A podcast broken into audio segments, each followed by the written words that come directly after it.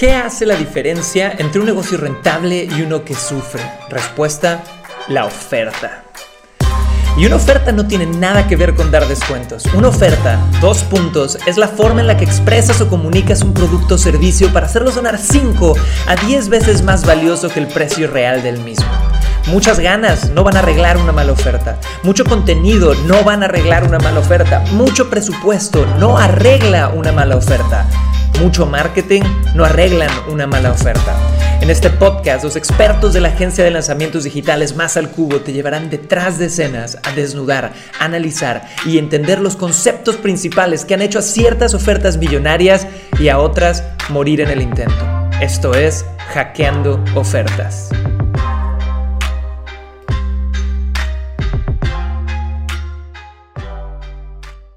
Señores, bienvenidos al episodio número 9 de Hackeando Ofertas, donde yo, Cris Ursúa, fundador de Más al Cubo, la agencia de lanzamientos para infoproductores que quieren lanzar programas educativos de alto valor al mercado, te ayudo a entender qué hace una oferta sexy.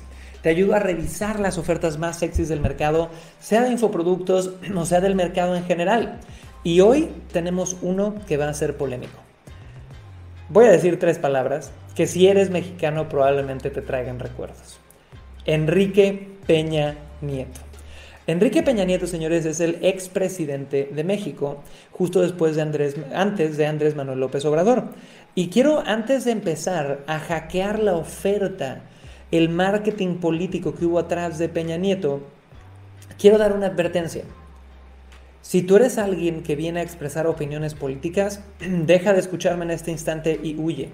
Si tú eres alguien que viene a querer pelearse porque yo dije algo que tú no estás de acuerdo con la política, deja de escuchar esto y huye. Nuestro único objetivo durante este podcast es poder hackear ciertas estrategias que se utilizó durante la campaña de marketing que terminó con Peña Nieto contratado básicamente para el puesto de presidente de una nación o votado para el puesto de presidente de una nación. Y no es hablar de si fue bueno o malo. En lo particular creo que muchos, si no es que todos los políticos actuales en México dejan mucho que desear y probablemente sea así en Latinoamérica. Pero doy esta advertencia porque hay mucha gente que en el momento que ven política ven color rojo y opinan y opinan y opinan. Y no me quiero salir del contexto de que aquí vamos a hablar de marketing sobre todas las cosas. Entonces, entendiendo eso, Enrique Peña Nieto, chicos. Y quiero empezar este podcast leyéndoles una frase de un periodista que ha estudiado muchísimo a Peña Nieto, que es Alberto Tavira, donde dice, Peña Nieto es un hombre inteligente. Es un hombre que cuando tuve la oportunidad de entrevistarlo varias veces cara a cara, mostraba cierta inocencia que parecía antagónica con el enorme poder político que tenía. Es una persona que si bien no es culto, ya que no tiene conocimientos de arte y literatura, sí posee un carisma nato y estoy completamente seguro que eso le permitió llegar al máximo poder político de nuestro país. Entonces, ojo aquí, porque si no eres mexicano te lo explico.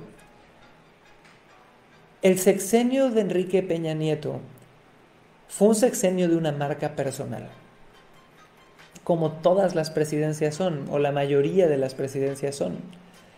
Pero en el caso de Enrique Peña Nieto fue una marca personal que se lanzó al mercado, siendo el mercado México, y que fue etiquetada con frases como tonto, ingenuo, guapo, un idiota, simpático. ¿Ok? Sea que tú estés de acuerdo con estas o no, probablemente escuchaste a gente hacer eso. Y quiero denotar la primera gran estrategia que muy probablemente, y nunca lo vamos a poder confirmar, pero fue a propósito y que tiene no todo la responsabilidad, pero ayudó mucho en el papel y en el proceso de que él se convirtiera en presidente. Y esto es el hecho de que un gran lanzamiento requiere un gran storytelling, requiere una gran historia detrás que haga especial o diferente al producto o servicio que se está lanzando. ¿Y cómo fue el proceso electoral de Peña Nieto? Peña Nieto era viudo, su mujer falleció bajo circunstancias que en algún video por ahí vi que él ni siquiera podía explicar o no quiso explicar muy bien. Él se enamora y se encuentra con la gaviota, que es esta famosa artista mexicana de telenovelas. Y los dos son guapos, son mágicamente guapos. Y tú veías este proceso de campaña del presidente guapo y joven con la actriz de telenovela paseándose por todos los pueblos de México. Y no hay nada que le guste más a una población, a un ser humano, que ver una historia desarrollarse. Esto lo puedes ver en la realeza y lo puedes ver en muchos otros lados. Y ellos hicieron partícipes a México de su historia y de cómo se desarrolló el romance y el proceso y que tenían como 40 mil hijos y todo esto.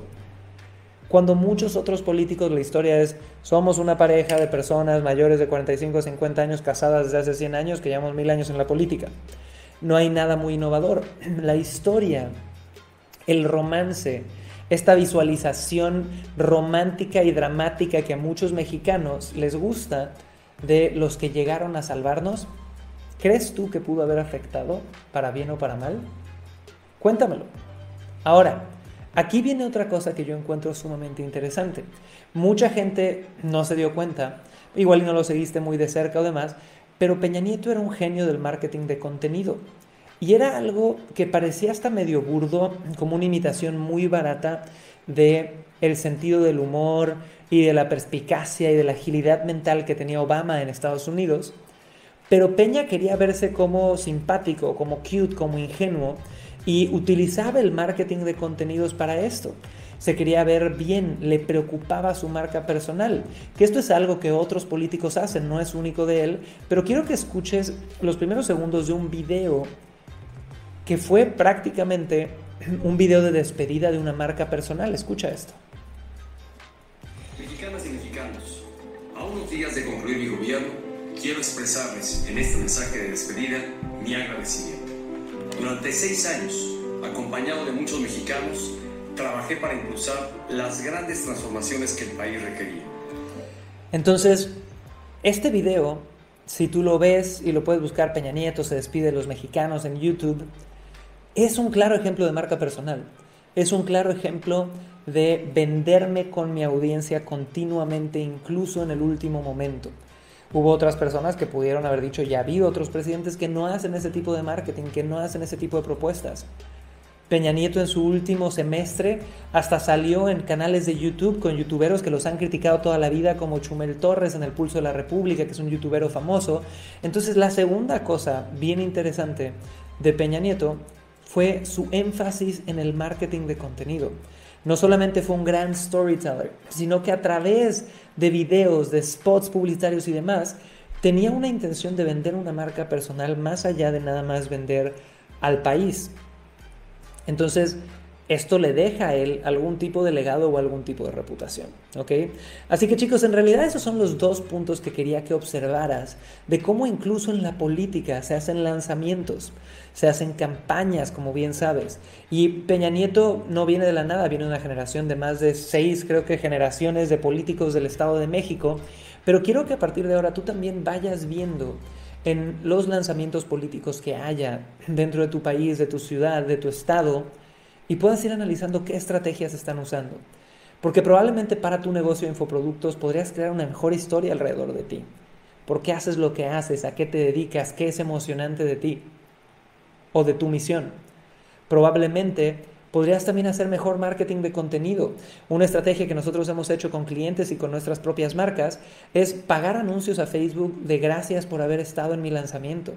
Esto genera reciprocidad, hace que la gente conecte contigo, incluso si ya no le estás vendiendo nada. Así que espero que este episodio te haya servido. Esto es Hackeando Ofertas, el podcast de Más al Cubo, la agencia de lanzamientos, y estamos aquí para ayudarte a lanzar. Nos vemos prontito y hasta luego. Hey, hey, hey, gracias por haber hackeado una oferta más con nosotros. Quiero que nos sigas en YouTube, Roycaster, Facebook e Instagram como Más